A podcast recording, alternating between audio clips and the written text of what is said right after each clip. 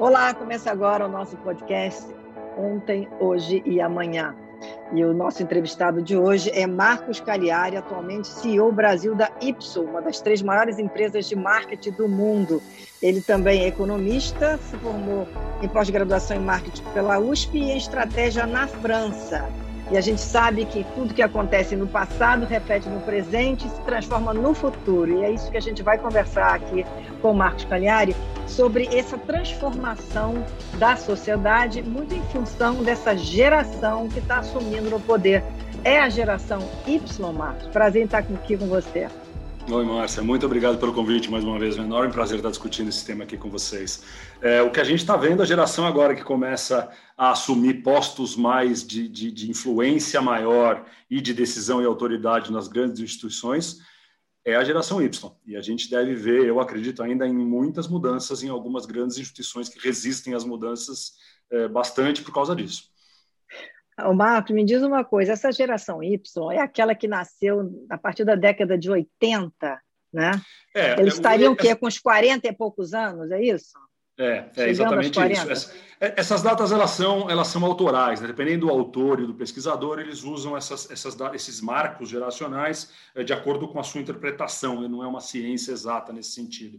Mas o, o, mais aceito são pessoas que nasceram entre 80 e 81 até 95 96. Então, estamos falando de pessoas entre 25 e 40 anos. Então, eles começam agora a assumir, por exemplo, posições de, muita, de muito mais influência em empresas, uh, começam a assumir, muitos deles, uh, a serem pais de família, e, se tudo correr bem, vamos ver aí uma nova geração, por exemplo, de políticos, que é uma, é uma instituição das mais difíceis de ser mudadas. Né? É, essa renovação é a mais complicada de acontecer. Essa é a mais complicada. Eu estava pensando aqui, mas assim, falando sobre as, especificamente as instituições, a gente já viu muita mudança em algumas delas que a gente não sabia que a mudança podia acontecer tão rápida. Eu, eu, eu pelo menos tenho clareza que a gente viu uma mudança muito no núcleo familiar, né? a família como grande primeira instituição. Essa eu acho que sofreu uma mudança muito rápida. Talvez tenha sido a, a instituição social que mais rápida sofreu é, alteração em função desta mudança geracional. Hoje as famílias são muito mais é, fluidas nesse sentido, né, de, de, não ter tanto formato mais tradicional. É, também acho que o, mercado de trabalho, né, as empresas também já passaram por muitas mudanças em função disso. A questão da, da flexibilidade da economia, dos empregos, é, é, dos gigs, né, gig economy, como eles falam, que é a economia por por empreitada, por trabalho, acho que esse também já mudou, mas algumas instituições resistem. Você falou da política como grande, é, é, talvez uma das instituições mais resistentes né, a muita mudança. Uh, eu acho que a religião também ainda não, não viveu o que, o que a gente deve imaginar, mas, mas deve vir muito mais coisa por aí. Academia, né, bem ou mal, se forçando a mudar, mas ainda no modelo mais tradicional, é, mas eu acredito que elas serão também colocadas em xeque na medida em que esse tempo passa. O Marcos, pensando aqui nessa nova sociedade, né? Uh, eu, por exemplo, eu sou da geração baby boom, né? Eu acredito que você também. Qual é a é, grande eu, eu diferença? Qual é a grande diferença? E, aliás, você podia também falar como, como é que é a geração baby boom está em que faixa? Dos 60? É, é, antes de mais nada, eu acho que é legal a gente explicar o conceito geracional, porque por mais que as pessoas hoje tratem isso como uma, um conhecimento adquirido que todos nós temos com muita naturalidade, eu, eu acho que esse uso tão popular, apesar de muito bem-vindo, porque é, evidentemente tem mais gente discutindo uma abordagem que parece muito interessante e muito rica, é, é, a gente perde um pouquinho da profundidade da análise. É, do jeito que eu observo, e mais uma vez, isso depende muito dos autores, dos pesquisadores é, com quem a gente fala, mas é, é, a, a abordagem geracional ela tem sempre um objetivo, ela parte de um princípio muito claro, que é que pessoas que foram submetidas a estímulos e contextos similares durante seus anos formativos vão ter algumas uma tendência uh, de formação de atitude e personalidade uh, similar. Ela não é, entretanto, uma, uma receita para você prever como essa pessoa é ou como ela vai se comportar no futuro. Ah, quem se responsabiliza disso é muito mais a astrologia do que propriamente a análise geracional. Com isso, ela parte de diversas análises, que são análises mais técnicas, por exemplo, a economia, eh, a sociologia, a antropologia, eh, outra psicologia. Então, e aí junta quais foram as influências que uma pessoa nascida nesse, nesse eh, em determinado ano foi submetida e que, portanto, a gente consegue aí, sob certa maneira, que tem se provado muito útil, a gente consegue caracterizar que há traços, tendências comuns. Isso de maneira nenhuma quer dizer que todo mundo vai ser da mesma maneira, né? Todo mundo que nasceu no mesmo ano, no mesmo mês, na mesma data, vai ser da mesma maneira, porque as pessoas reagem aos estímulos de maneira diferente, mas sim quer dizer que há estímulos que são similares. E, e, e acho que está fartamente documentado já que há uma tendência bastante clara de que esses comportamentos vão ser, vai, vai haver uma tendência maior para esses comportamentos dentro dessas pessoas, desse grupo de pessoas. Com isso, isso posto, normalmente a gente tem muito mais facilidade de olhar a, ou analisar gerações retroativamente. Este é um, um, desafio que a gente tem. Né? Muita, muitos autores gostam de tentar prever. Então, essa geração será assim. Não é tão fácil fazer isso, porque a gente não sabe ainda todos os estímulos aos quais eles foram submetidos. A gente só sabe depois que a gente caracterizou a geração. Com, essa, com esse, esse preâmbulo uhum. aqui é, é, feito, é, as, as gerações mais vou usar aqui os termos, as datas né, mais, mais populares. Né? Os baby boomers, que são equivalem a o crescimento de natalidade muito rápido nos Estados Unidos. Ele é, foi nos Estados Unidos que essa, essa, essa abordagem ganhou muito corpo, portanto, a gente acaba tendo muita influência do que aconteceu na cidade americana. Um, nesse caso, a demografia, né? Baby chama baby boomer porque em 51 foi o mais alta taxa de natalidade do, do, do, nos Estados Unidos, depois da guerra, em que havia um otimismo, a vontade de reconstruir famílias. Essa geração hoje, a gente caracteriza ela de pessoas que nasceram entre 46 e 64 Portanto, são pessoas que vão de 57 anos até 75 anos de idade. A geração que se seguiu foi chamada geração X, porque eles tinham mais dificuldade de, de, de batizá-la. Uh, inclusive, depois ela nomeou as seguintes, né? porque aí deixou, passou X, Y, Z, e aí acho que meio que normatizou uma, uma, uma nomenclatura. A geração X, a gente estima que sejam entre uh, pessoas que nasceram entre 1965 e 1980 tem uma diferença razoável aqui entre eh, quais eram os estímulos do Brasil e nos Estados Unidos, mas uh, uh, e depois vem a geração Y, que é a geração millennial, outro nome que se, que se usa muito, porque ela se desenvolveu na, virada do milênio, que a gente diz que são pessoas que nasceram entre 1981 e 1995, que portanto teriam, como a gente falou, entre 25 e 40 anos. Depois disso, depois da Y já veio a Z, e que é uma geração que já estima que já acabou, já acabou, digo, já se encerrou as pessoas que nasceram nessa, nessa geração. Um, as, os anos que, que os pesquisadores estão usando mais é 1900, entre 1996 e 2010. Portanto, são crianças e jovens entre 9 anos e 24 anos de idade. Então, cada geração dessa, como eu falei, ela foi submetida a uma, uma, um cenário muito peculiar. Né? Como eu falei, o baby boomer com aquele otimismo muito grande pós-guerra, reconstrução, um crescimento econômico muito grande, como normalmente se seguem a, a períodos uh, pós-caristias grandes como a Guerra Mundial. O, a geração X, que tem, uma, que tem uma, uma, característica muito ligada ao que acontecia na economia do momento, que foi, no caso do Brasil, por exemplo, são pessoas que se envolveram durante a, a década de 80, a década perdida, então acabam sendo pessoas muito submetidas a, a, autoridades muito fortes, um Estado muito forte, a gente vivia sob uma ditadura nesse período. Um, é, é, uma economia difícil, empresas muito fortes, a escola muito rigorosa em termos de comportamento e tudo mais. Então, acabou sendo uma geração muito marcada por essas, por essas características. A Y teve uma. Acho que a gente teve aí um, um contraponto a esse, a esse X. É, são pessoas que, que cresceram com a introdução da internet, então, na maioria das vezes, na maioria dos casos, são pessoas também é, o que a gente chama de imigrantes digitais, né, que nasceram e começaram a usar é, os os recursos digitais na sua infância, mas eh, já foram submetidos a isso, e pegaram um otimismo muito grande, principalmente no caso dos Estados Unidos, uh, na, com a bolha da internet, né, que foi um período extremamente próspero no começo do século XXI, uh, e com, uma, e com uma, o, o, início das possibilidades tecnológicas. Então, acabou sendo uhum. uma geração com um pouquinho mais de otimismo e, por causa, em particular, das redes sociais, muito mais, é, muito mais é, contato né, com o mundo de fora e que a gente sabe que isso gera acaba mais nos costumes, opiniões mais liberais, mais progressistas, vamos dizer assim. É, no caso da geração Z, que eu aqui nomeei pessoas que nasceram a partir de 96 até 2010, este sim é totalmente nativo digital, a primeira geração totalmente nativa digital que a gente tem, que são as crianças com dois, três anos sendo alfabetizadas com um celular, com um iPad, e aí a gente tem todas as consequências que isso pode, que isso pode gerar. Ô, Marcos, eu achei muito interessante você falar sobre esse, esse preâmbulo que você deu sobre por que, que essas gerações estão dentro desses padrões. E sempre que você fala, eu acho que as influências da, do mundo do momento é que determinaram o comportamento daquela geração.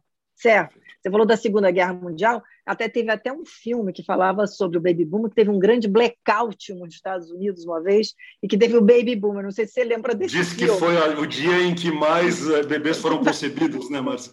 Exatamente. Então tem sempre uma repercussão, vamos dizer, dentro dessa geração. No meu caso, assim, a gente pensando na geração que foi a geração que presenciou o movimento hippie, né, a liberação feminina, eu, eu fico pensando se essa, esse tudo aconteceu porque veio de uma geração que já estava com, como você mesmo diz, muito mais engessado na autoridade e veio como uma reação a essa autoridade, então veio a libertação. Agora, o que a gente está vendo no planeta é o mundo digital entrando com uma força que ela toma conta da vida de todo mundo. Né? Perdeu-se, vamos dizer assim, aquela individualidade ou aquela privacidade. A, a, inteligência artificial tomou conta do planeta de uma maneira que a gente se deu conta, acho que mais precisamente agora. E essa geração que está vendo aí está sendo alfabetizada na inteligência artificial. Então, eu sei que você falou que quem faz previsão é astrologia, mas a gente fica imaginando que tipo de cabeça vai ter uh, essa geração que está chegando com essa inteligência artificial comandando, vamos dizer, os caminhos do planeta, né? É, é eu, eu, concordo plenamente. Eu acho que a tecnologia é o grande é, o grande marcador dessa geração. Estou me referindo aqui à geração Z, eu acho que a gente pode é, ter interpretação diferente no grau de influência que a tecnologia tem né, em cada um de nós, mas a geração Z é essa que foi a, primeira maciçamente nativa digital ela cresceu com tudo isso, como você falou, foi alfabetizada uh, com a inteligência artificial. Eu acho que a gente já consegue imaginar algumas consequências disso. eu acho que tem a necessidade de expressão muito forte e isso não é a mesma coisa do que as gerações anteriores viveram, quer dizer, ele não aceita nada que não envolva ou que sua opinião não seja ouvida, porque a rede social permite isso, né? o tipo de, uh, o tipo de, de, possibilidades. Né? Acho que a questão de crença, de crença em informação é uma questão muito perigosa, porque é uma geração que cresceu duvidando da mídia. Né? Uh, o, a mídia é uma das outras instituições, aliás, a gente não falou disso, a mídia é é, é, tradicional talvez seja a, a instituição que mais cedo implodiu né, do ponto de vista de, do modelo tradicional, né, de, de é, monólogo e de autoridade, de influência. É, então, Acabou, é uma geração que acaba tendo é, é impressionante o que aconteceu. Hoje as gerações questionam os grandes mídias, né? Os grandes meios eles são, sob certo aspecto, vistos como vilões, como é, é como manipuláveis, enfim, é, de acordo principalmente com a ideologia que a pessoa tem. Mas é, é então ela tem aí uma, uma crença em que ela consegue informações muito mais facilmente através da rede social e que isso isso é importante, isso é relevante e não pode ser menosprezado, né? Então eu não só tenho capacidade de dar minha informação, mas eu consigo a minha informação de onde eu quiser, portanto é, tem uma questão de individualidade grande, é quase paradoxal com o que você falou, né? Que você tem todo mundo inserido numa bolha, uhum. é, mas você de fato tem a questão de eu consigo me expressar numa rede social, independente com a minha posição, não preciso me encaixar. E eu escolho o que eu quero ver. Eu escolho, o que eu quero, quero ver, ver. E, eu, e eu escolho o que eu quero me informar. Isso aí, é isso aí restringe ao mesmo tempo que abre, né? É, é, eu, eu, eu assim, as nossas pesquisas elas mostram uma coisa de restri... abre a percepção, quer dizer, eu, eu, tenho contato com muitas outras esferas do mundo que me dão uma visão muito mais progressista, e esse é um outro traço dessa geração, é a geração mais progressista em termos de costumes que a gente viu, nesse sentido ela complementa um pouquinho do que a Y foi, é, em termos de preconceito, de gênero, de raça, de papel das pessoas, ou de possibilidades, é uma geração completamente é, liberal nesse sentido, né? liberal do ponto de vista de costume, não do ponto de vista econômico, mas ao mesmo tempo ela, ela cria essa dificuldade de argumentação, que é você ser alimentado apenas do que você você quer ver, do que você concorda, né? que é uma, é uma coisa é, preocupante. Só que a gente tem que olhar, além da tecnologia, que eu concordo que é o principal marcador, mas essa geração é a que está passando mais duramente uh, o impacto da pandemia em seus anos formativos. Isso vai ter outro tipo de consequência, né? Por mais que o uso da tecnologia se intensifique, então as coisas que a gente estava comentando elas são intensificadas, mas você tem um processo de socialização que é diferente. Você tem um processo de socialização que não é humano. Né? Existem aí alguns estudos, vou dar algumas, algumas informações, mas alguns estudos, por exemplo, que a questão da, da, da, da falta de, de, contato físico gera uma, uma, uma, uma entrada na sexualização né, do, do, dos indivíduos de maneira muito diferente. Ele acaba espantando um pouco as pessoas do, do ponto de vista da sexualidade. É, há indícios de que essa vai ser a geração que tem menos interesse em sexo, por exemplo, é, do, do ponto de vista de convivência. É, um outro ponto interessante é a convivência multigeracional. Né? Hoje, é, o, o, movimento que o mundo estava indo até a geração Y era muito mais de é, lares menores, mais monohabitantes. A gente tinha atingido no Brasil quase 20% dos lares tinha um habitante porque as pessoas escolhiam morar em lugares baratos, perto do seu local de trabalho. Este é um movimento que durante a pandemia se reverteu, as pessoas se juntaram mais em, em, em alguns núcleos. Núcleos, então, a convivência é. multigeracional, que é extremamente rica, também colabora né, para essa, essa visão mais aberta do mundo, eu acho. Isso, isso, isso é uma coisa que deve acontecer. E tem o lado econômico que a gente não pode deixar o lado econômico, normalmente ele tem influência enorme, muito além das, das coisas mais popularmente reconhecidas, mas enorme uh, em, como, em como as pessoas se formam, né? E a gente está falando aqui em plenos anos formativos da geração Z. Algumas consequências que isso pode ter, é, a gente primeiro viu crise, né? Então, a maior parte do, do, do, planeta viveu problemas graves de empregabilidade e renda. Por exemplo, no Brasil houve uma queda notável de renda e o índice de desemprego continua subindo, né? apesar de a gente, por mais que a gente considere que ele é, é uma leitura ruim da realidade e, sobre, sobre certo aspecto isso é verdadeiro, mas o desemprego continua subindo, ele não começou a cair ainda, apesar da economia já demonstrar uma recuperação. Então isso vai gerar, eu acho que ao contrário do Y, que teve globalmente uma, alguns bons econômicos durante a sua vida é, jovem, essa é uma geração que vai ter mais problema de, de grana, de, de encarar isso. Eles estão vendo os pais dele tendo dificuldade financeira, por exemplo. Então, isso vai, eu acho que reverter um pouquinho do grande otimismo que a gente vinha nas gerações. Isso deve acontecer também, a gente imagina. O Marco, falando aqui com você agora e vendo toda a realidade, principalmente no Brasil, né, a gente vê que os jovens se sentem hoje em dia com menos perspectivas de trabalho. Né? É como se tivesse fechado uma série de ocupações que eles poderiam ter preencher e aquilo não existe mais, porque o mundo mudou e mudou de uma forma que acho que ninguém esperava que fosse tão rápido. Então, algumas coisas eles ficam, acho que ah, existe dentro deles um questionamento: o que, que eu vou fazer? Que tipo de trabalho vai me, vai me levar a um sucesso pessoal. Eu não digo nem ficar rico, milionário, que isso ficou muito para as questões todas da quem atinge o mercado financeiro, né? E o mundo digital, quem tem aplicativos, quem criou aplicativos, é. startups. É o mundo dos unicórnios. A gente está vivendo a, a, a, é, assim, é como se tivesse uma planície cheia de unicórnio. Mas o, aí fica o ser humano normal, aquele que não está num unicórnio, que não está numa startup, que não é um gênio financeiro, o que, que ele vai fazer da vida? Eu acho que esse é o, o grande questionamento nesse momento para quem quer olhar para o futuro. É um ponto fundamental você tocou e que vai gerar um problemas muito em breve, muito maiores e mais maciços, que é a questão da insegurança e saúde emocional. Só para corroborar seu ponto, primeiro sobre as perspectivas dessa geração. É a primeira vez na história que a gente tem uma geração que não acredita que vai ser mais bem sucedida do que a geração anterior e é que a geração dos seus pais. Primeira vez Isso na história é que isso acontece. As pessoas se veem, eu não vou ser tão bem sucedido quanto meu pai. Então, primeira vez isso acontece. Né? E tinha uma, eu acho que tem uma, o ciclo natural das coisas em você acredita, não, eu posso ser, claro, não quer dizer que eu vou ser ou não, mas né, de, de otimismo. Então, a primeira vez que isso acontece, acho que sua leitura está muito correta sobre a, sobre, a, sobre a questão da perspectiva. O segundo ponto, que é quase que, que, que vem também do que você falou, que é a no que, que, eu vou trabalhar? As grandes empresas são cada vez menores e cada vez menos relevantes, as grandes empresas como grandes empregadores. E tem aquelas, esses unicórnios que são ainda, sob certo aspecto, muito pouco relevantes do ponto de vista de número de empregados. Muito pouco. São mais visíveis, são mais influentes muitas vezes, mudam o nosso jeito, mas não são quem mais emprega. Muito pelo contrário. Quer dizer, quem mais emprega no Brasil hoje, de longe, é o setor de serviços, de longe. Então, as empresas, grandes empregadores, que era o sonho, né? ou o setor público, ou as grandes empregadoras, ou essas grandes empresas não existe mais, né? Como, como sonho. Ninguém mais quer fazer concurso do Banco do Brasil e ninguém mais sonha em, em entrar como trainee numa grande empresa, aqui seja lá qual for. Então, e, e além, além, dessa falta de perspectiva, portanto, uma coisa mais pragmática, o que, que eu faço para ganhar meu, para ter dinheiro, para ganhar meu, meu ganha-pão?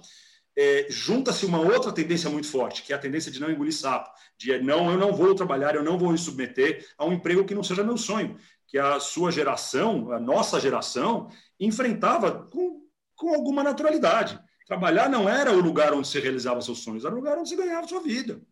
E, e, essa geração não tem isso, até porque eles são filhos de Y muitas vezes, então já vem uma geração mais com, com pais que estão lá falando: não se preocupa, filho, eu te sustento até eu puder, enquanto eu puder, e você vai em busca do seu sonho. É, e ao mesmo tempo, não tem mais tanta opção. Então, de fato, este talvez seja uma das. A gente ainda não está vivendo isso, porque essa geração, como eu falei, ela tem entre 9 e 24 anos. Então, os mais velhos estão entrando no mercado de trabalho agora, os mais velhos. Então, o que a gente vai ver e eu garanto que isso vai ser uma, uma, uma, tendência dos 10 anos, porque vem da, dos próximos 10 anos, mas é essa crise de um emprego, essa, essa geração, como é, que, como é que eu vou me virar? Aí vem o que você acabou de falar como grande sonho. O que, que aparece como grande sonho se não é o emprego público mais, se não são as grandes empresas? É eu ser ou um fundador de startup, o que é bacana, a questão do empreendedorismo, a questão de você tentar, tentar achar um nicho de, de mercado, tentar ir atrás de financiamento, eu acho que isso é, é, é bastante rico do ponto de vista de resiliência para uma geração que tem poucas frustrações, vamos dizer assim. É, e tem um outro negócio que está crescendo monumentalmente, que é a questão de, do influenciador. Criou-se esse termo para uma pessoa que está fazendo qualquer coisa no TikTok e tem lá 100, 200 mil seguidores, ou até milhões de seguidores, que não, não são poucos que tem no Brasil, mas é, é, desse caso, e isso acaba sendo uma aspiração. Quer dizer, a pessoa olha e fala, pô, que bacana, eu posso ganhar dinheiro fazendo isso. E aí você cria um caminho muitas vezes fantasioso e real de, ah, então é isso que eu preciso fazer, eu vou criar coisa, vou dançar no TikTok, eu vou fazer algum programa sobre alguma coisa. Eu não estou criticando a, a, a, atividade em si, muito pelo contrário, eu acho que é incrivelmente bem-vindo, porque na prática esses caras são eles são ve veículos, né, Marcia? Eles são eles estão produzindo conteúdo e estão distribuindo com a ferramenta que eles deram. Mas ter isso como sonho, às vezes pode ser frustrante. E a gente vai viver isso nos próximos anos. E essa é uma coisa que a gente ainda não materializou. Né? Como eu falei, essa geração aqui, é, os mais novos, que hoje têm 9 anos, daqui a, sei lá, 15 anos, vão ter os 24, 25 anos, que seria a entrada deles. Então a gente tem aí uma 10, 15 anos é, para entender como é que essa geração vai reagir. E, e eu acho que tem um enorme risco dessa, dessa crise de identidade, da frustração emocional. É, eu acho que essa vai ser uma realidade muito mais comum a partir de agora para a gente, por causa disso. Agora, Marcos, quando você fala dos influenciadores, né, é, eu me pergunto, você que trabalha com marketing, né, com pesquisa e tudo, até que ponto esses influenciadores influenciam, né? Até que ponto esse engajamento é real? Porque muitas vezes a pessoa pode ter milhões de pessoas, porque todo mundo acha engraçado, todo mundo quer rir, mas ninguém vai seguir aquilo que aquele cara está fazendo, aquela mulher está dizendo. Então, eu acho que tem assim um descompasso entre o que é real nesse mundo digital, o que realmente acontece e aquilo que a gente vê. E aí eu me pergunto, como é que as empresas vão poder avaliar isso? O que, que elas avaliam com relação a essa, a essa dicotomia, vamos dizer? E mais uma outra coisa que você falou aí que eu achei se a gente vai pensar que essa turma que vem aí vai achar que ser influência é interessante, como é que fica a economia como um todo? Porque a gente pensa que essa massa de gente que vem aí, eles têm que realmente trabalhar, produzir algo. A indústria tem que produzir, o agronegócio tem que produzir, o comércio tem que vender. Imagina se todo mundo fica com aquela vontade de ser só influência, porque é um dinheiro fácil. É uma crise na economia, né? É, o, o, local que a gente vê que os influencers ocupam e ocuparão cada vez mais no futuro é o local da mídia, que é um setor inegavelmente grande no Brasil, e, só que ele é, ele é, quase um jogo de soma zero, porque a gente não imagina que vai haver enormes aumentos na verba publicitária, né? olhando, olhando sobre uma perspectiva mais simplista. Se isso é verdade, a grana que vai é, financiar esses influenciadores é a grana que antes ia para o é, break comercial do jornal das, das 8 ou da, do digital programa. Então, primeiro olhar, eu acho que é, é, é, é essa grana existe, né? Ela não é, ela não está sacrificando a economia ainda, né? Pode ser que isso possa vir a ser um problema. Isso não acontece porque a gente só vê uma, um redirecionamento de verba e a gente vê as é. verbas direcionadas a, a, a atividades é, com uso digital, ela cresce exponencialmente ano após ano. Então, tem aí o lugar deles existe e é legítimo que isso possa acontecer. É, se uhum. isso acaba ficando grande demais, aí existe o risco, porque é, é, é, da onde vai vir o mesmo dinheiro para sustentar todo mundo, né? É, pode até acabar com alguns veículos, vou falar qualquer coisa aqui, pelo amor de Deus, mas diminui muito o rádio e o jornal impresso, por exemplo, que são coisas que acontecem. E isso é migrado para o digital. Então, ainda tem muito dinheiro para ser migrado, é a nossa perspectiva. E no Brasil, hoje, você gasta proporcionalmente em termos de um em, em torno de um terço do que é gasto nos Estados Unidos, por exemplo, né? de proporcional, né? o share da grana que vai para eles. Então ainda tem mais grana para migrar, quer dizer, ainda tem espaço para mais influenciador. Mas que bom, que bom, eu fico contente. mas, é, nesse sentido, é legal que tem um espaço. É, mas além de. Aí você perguntou das empresas. As empresas estão olhando isso com um enorme interesse, enorme, porque muda o jeito que eles sempre fizeram coisas. Quer dizer, aquela verba de 60% vai para a TV, 20% para o jornal, que era. Existia fórmulas mercadológicas de como você alocava verba publicitária. É, elas tão, foram todas revistas, não é, isso não é de hoje, tá? Isso já faz uns 10 anos que as coisas começaram a, a mudar importantemente. O que é de hoje é os influenciadores. E eles começam a crescer. Aí o que a empresa vai fazendo é testando. Quer dizer, se eu coloco isso aqui nesse cara, e aí, e aí e tem influenciadores e influenciadores, como qualquer veículo, né? Você tem veículos confiáveis ou não, programas confiáveis ou não, jornalistas confiáveis ou não. E aí você vai testando os influenciadores para ver qual que reage mais. O risco que eu vejo disso, Marcelo, é menos de eficiência de alocação de recursos, mas ele é mais de você é, entrar num ciclo em que influencia mais quem tem mais dinheiro, que, portanto, influencia mais. Quer dizer, você não necessariamente influência vem do conteúdo e da capacidade de engajamento. Então, esse vai ser, eu acho que, uma, uma, uma, uma evolução dessa, dessa distribuição de grana que a gente vai ver no futuro aí. Não sei se eu me fiz entender, Marcelo. Não, se fez entender muito bem. Eu acho que uh, é uma mudança total. A gente está vendo que o mundo mudou dessa forma. Não tem mais aquela mídia tradicional, se bem que a mídia tradicional ainda existe, é, eu acredito, balizando a, a, as notícias contra as fake news, porque muitas vezes você tem que recorrer às mídias tradicionais para você saber se aquilo ali é verdadeiro ou não. Então, elas estão existindo muito mais como assim um pilar do que é verdade, como, do que é mentira. Como é interessante esse papel, né, Márcia? Como é interessante esse papel que você está propondo. O novo papel da mídia tradicional é ser o bastião da verdade. Olha que, que é o jornalista mais sério, que é o editor mais sério, que é o... É, eu acho que é fascinante isso. Eu gostaria que todos vissem essa, dessa mesma maneira, né? Porque tem risco de, de continuarem desacreditados, Não. né?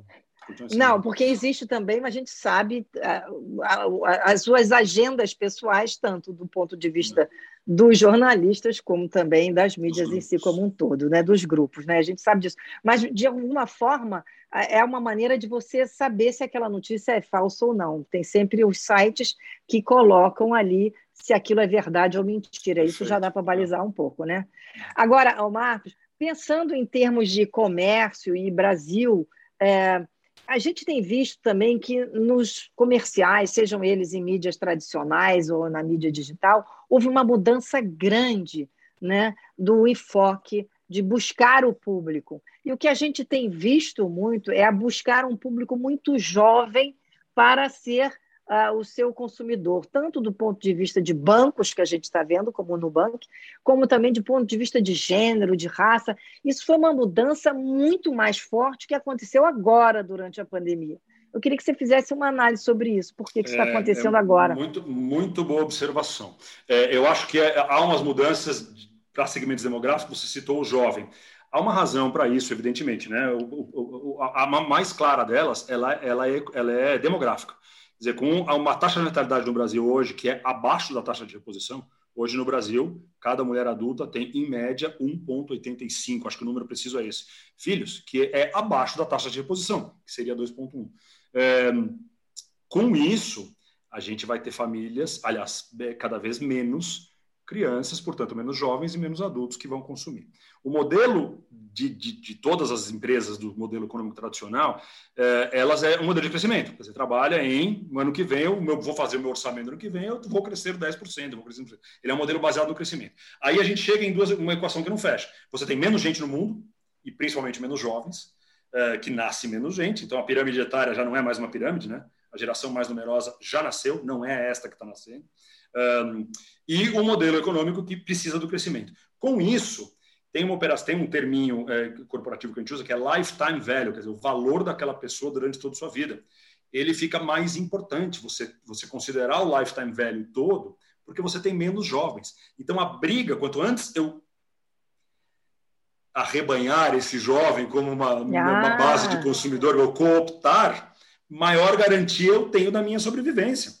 E se eu perder aquela chance e ele vir, vir, vir, a ser um consumidor fiel de uma marca só, e não sou eu, e não é a minha marca como, como empresa, uh, a verdade é que eu estou perdendo share, claramente. Então, a briga pelos jovens, do ponto de vista econômico, ficou muito maior. Eles são mais valiosos hoje, porque tem menos. Então, eu preciso é, demandar mais esforço para atingir. Essa é uma razão financeira, gosto ou não, e eu acho que a gente vai enfrentar também, mais uma vez, os riscos enormes éticos que a gente tem de de é, publicidade para criança, por exemplo, publicidade infantil, como um exemplo, né? existem outros tantos, mas como um exemplo, isso, é, isso vai ser cada vez mais importante as sociedades colocarem quais os limites que elas querem ter. Né? Cada os países vão ter que ter esses, esses limites. É, há uma outra razão que eu acho que vai começar a mudar a partir da pandemia, que é a razão de que a cultura jovem sempre foi admirada. Né? Eu acho que o, o edadismo, né, o preconceito contra as pessoas mais velhas, ou contra envelhecer de maneira geral, eu acho que ele é inegável que existe no mercado de trabalho, sobre vários aspectos. Com isso, o aspiracional, quer dizer, aquela, aquele vínculo emocional que as marcas tentam fazer, ele mirava valores jovens. Então, ele colocava lá sempre a cultura da balada, a cultura da diversão, a energia, grupos, a socialização, eh, o gregarismo, que são valores até hoje mais relacionados com o jovem. Então, o que a gente acaba, acabou vendo é que, mesmo para você atingir pessoas mais velhas, você também eh, tinha que atingir pessoas jovens, ou tinha que, pelo menos, comunicar através de pessoas jovens, porque era o grande, os valores mais interessantes. Né? Havia acho que ainda há, Márcia, mas é, é, é, o, o, coisas mais interessantes são coisas dos jovens, coisas menos interessantes são as coisas dos velhos. Ainda há esse tipo de coisa. Este eu acho que é um ciclo que irá se romper, porque ele está sendo combatido de maneira muito frontal. Não pode falar assim, não pode pensar isso, até porque vamos ter cada vez, cada vez pessoas muito mais velhas em todas as sociedades. Então, mais uma vez, a demografia vai vir a nosso socorro aí nesse quesito.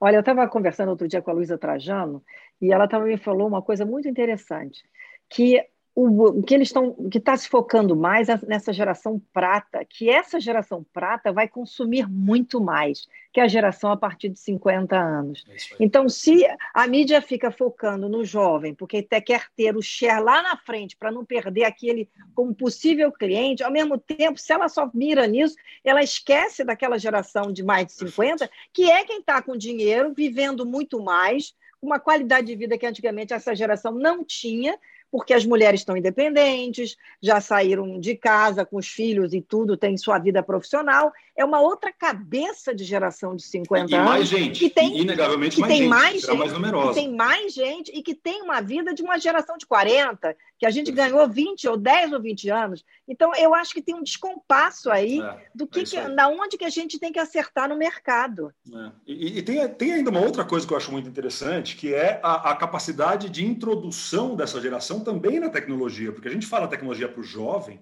mas a tecnologia é a mesma que pode ajudar todo mundo. E tem aí um gap de utilização, né? As pesquisas, é, isso há uma relação é, é, indireta, claríssima, de uso da tecnologia, por exemplo, de, de, de ferramentas. Então, a própria o, é, é, inserção de grupos diferentes. Eu estou falando de pessoas mais velhas, eu podia falar de pessoas mais é, de classes sociais mais baixas também, que eu acho que é similar o raciocínio.